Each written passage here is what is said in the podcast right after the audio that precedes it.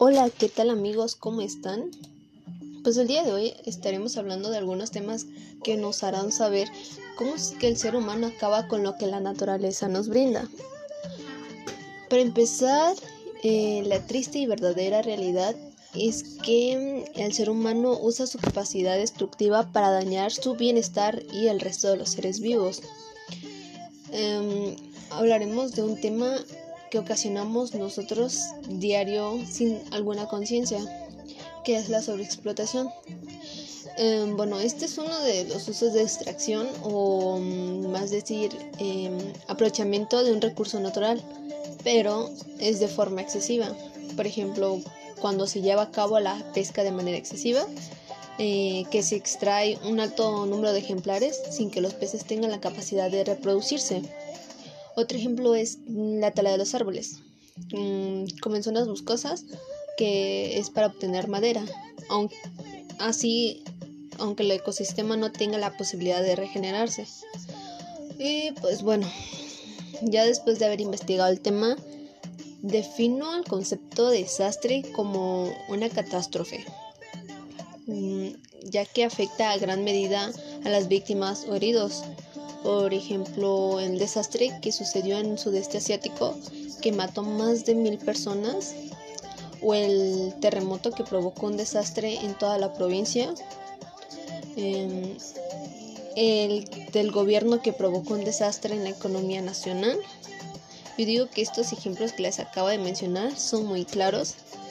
Y pues bueno, aquí el desastre tiene dos tipos, que son los desastres naturales, como los daños causados por un huracán, un tornado, inundaciones, incendios forestales, erupciones volcánicas o terremotos. Perdón, terremotos. Y ya los desastres este, son los que resultan de una acción intencionada de un ser humano.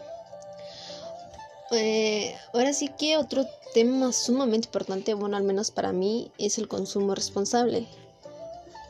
Bueno, yo como estudiante entiendo que el consumo responsable consiste en la defensa de la humanidad. Es que debe cambiar sus hábitos de consumo para adaptarse a las necesidades reales y las necesidades reales de la tierra. Por ejemplo, elegir opciones que conduzcan a la igualdad ambiental y a la social. Para recalcar el tema que es el consumo responsable, el consumo responsable es el proceso de producción respetuoso del ambiente con uso nulo o mínimo de insumos químicos, eh, cosas que puedan dañarlo. Por ejemplo, la promoción de la biodiversidad, eh, las prácticas de conservación de suelo, el manejo sustentable del agua eh, y el mantenimiento de los ecosistemas, así como la reducción de embalajes. También puede ser el comercial con bajas emisiones de dióxido de carbono, perdón, y la cercanía entre productores y consumidores.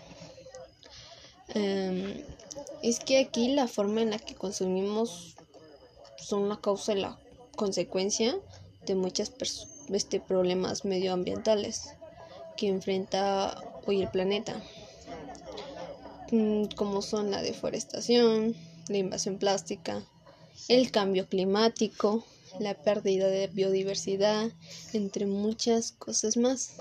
Es por eso que ya sean las más pequeñas decisiones que tomamos todos los días sobre qué comer, dónde comprar o cuánto gastar, importan más de lo que creemos.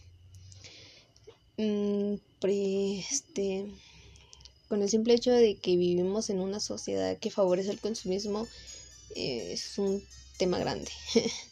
Es por eso que se necesita de un comercio justo y socialmente responsable que asegure el respeto de las culturas, buenas condiciones de trabajo y procesos de forma de decisiones incluyentes y democráticas. Que estemos en una relación comercial basada en la transparencia. ¿Me explico?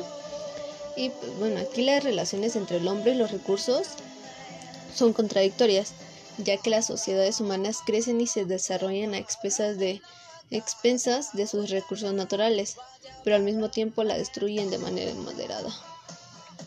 Otro tema también quisiera tocar es el deterioro ambiental, que este es uno de los problemas más graves que enfrenta la actualidad la sociedad y el planeta Tierra. Eh, el deterioro ambiental es el desgaste de la tierra causado por el agotamiento de los recursos naturales, que también son muy importantes.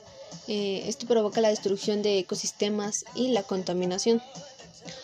Ahora sí que todas las formas de, deterioro ambiental eh, ocasionan la extinción de varias especies de plantas y animales, que ya se están extinguiendo muchas, por cierto.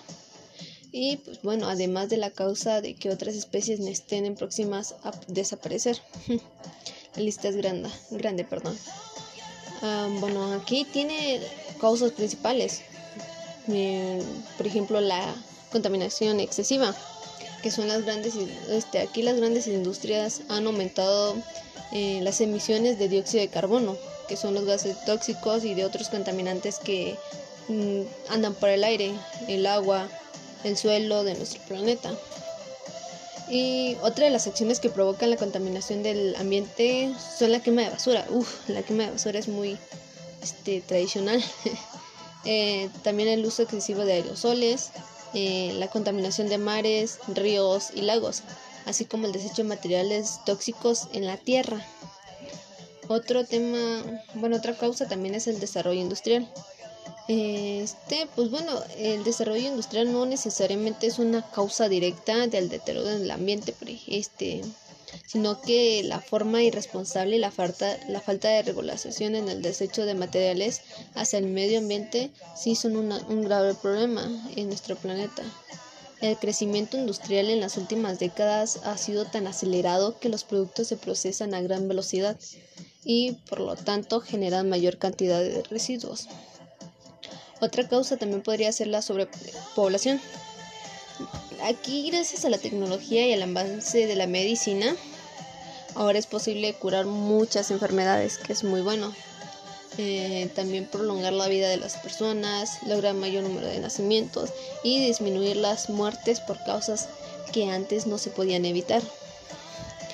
Esto, bueno, todo esto ha provocado que la población aumente de manera importante en las últimas décadas, así que al momento que aumenta la población, también incrementan sus necesidades, por lo que eh, actualmente se producen más alimentos y productos que exigen una sobreexplotación de los recursos naturales de nuestro planeta. Por lo tanto, es que genera más basura y más contaminantes. Y pues como todos saben, toda causa tiene una consecuencia. Este, en las consecuencias eh, es el calentamiento global, que este es uno de los efectos principales que provoca la contaminación del aire, eh, así como la emisión de gases tóxicos en el ambiente, lo que incrementa y acelera el calentamiento natural de nuestro planeta, generando cambios en composición, así como la alteración de los ecosistemas. Otra consecuencia podría ser este, los efectos negativos en la salud. Aquí pues la... Ah, la emisión de dióxido de carbono y otros gases, gases perdón, aparte del daño ambiental que provocan, tienen implicaciones muy peligrosas para nuestra salud. Eh, pues el aire y el agua contaminada provocan enfermedades y padecimientos que pueden llegar a ser mortales. Y por último, otra consecuencia es la reducción de la biodiversidad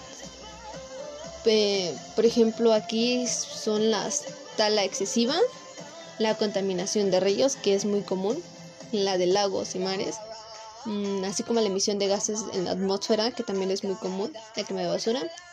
Mm, todo esto ocasiona la pérdida de ecosistemas completos y la transformación del entorno.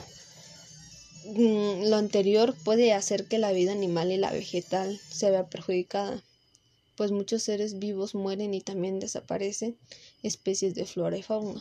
Así que amigos hay que hacer conciencia de todo lo que estamos causando y mejorar en nuestras actividades para hacerlo bien, ¿no? Y bueno, por mi parte es todo, espero les haya agradado la información. Nos vemos hasta la próxima.